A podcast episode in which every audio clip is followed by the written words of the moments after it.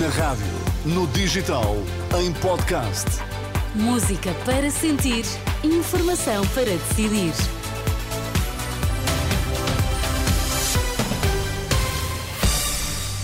Ora, tudo postos para as notícias das quatro. A edição é agora do Miguel Coelho. Boa tarde, Miguel. Olá, Sónia. Boa tarde. Quais são os temas em destaque? Israel eh, admite eh, uma nova pausa humanitária nos ataques a Gaza para a libertação de mais reféns. Foi o que afirmou esta tarde o presidente israelita.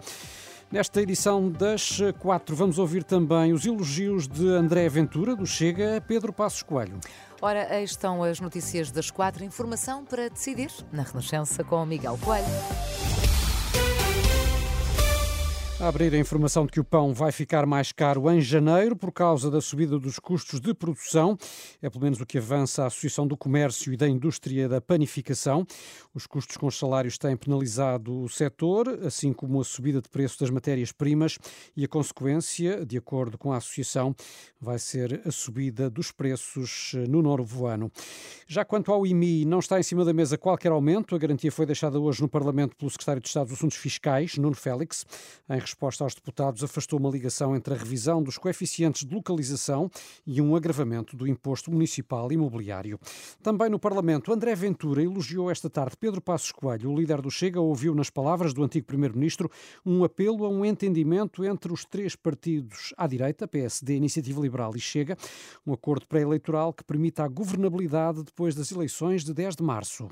Se toda a oposição tivesse feito a mesma firmeza, a mesma assertividade e a mesma clareza de raciocínio que vimos hoje em Pedro Passos Coelho, certamente que nós teríamos já uma oposição muito mais forte e uma oposição muito mais firme ao Partido Socialista. Não sei se é uma crítica a Luís Montenegro e ao PSD. Acho que é a consciência clara daquilo que devíamos ter e não temos. E é um pouco preocupante ter que vir Pedro Passos Coelho de casa dizer o óbvio, de que a direita tem que dar ao país uma alternativa os elogios eh, do Chega. Passos Coelho, depois do ex-primeiro-ministro ter eh, também esta manhã defendido que António Costa se demitiu por indecente e má figura e acusado o executivo PS de ter contribuído para a degradação de muitas políticas públicas. Declarações à entrada para o julgamento do caso EDP, onde esteve também José Sócrates, eh, ex-chefe do governo socialista, acusou Passos Coelho de proferir um ataque político disfarçado de reflexão. Poupe-me, por favor, a, ao ataque político disfarçado de reflexão. Uh, isso não tem nada a ver com análise, isso trata-se de um ataque político.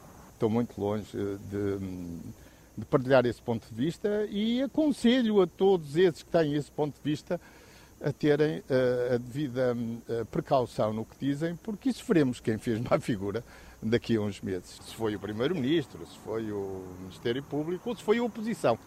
José Sócrates, junto ao campus de Justiça, por onde passou hoje na qualidade de testemunha, no caso EDP, em que são arguídos Ricardo Salgado e Manuel Pinho. O Ministério Público admite falta de indícios contra o antigo secretário de Estado José Artur Neves no caso das golas antifumo.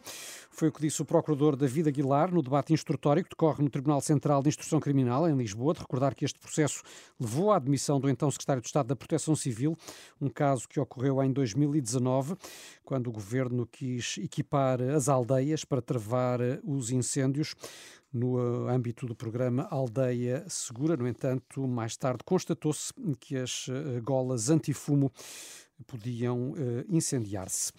O Infarmed alerta para constrangimentos no abastecimento de medicamentos para o tratamento da perturbação de hiperatividade e déficit de atenção.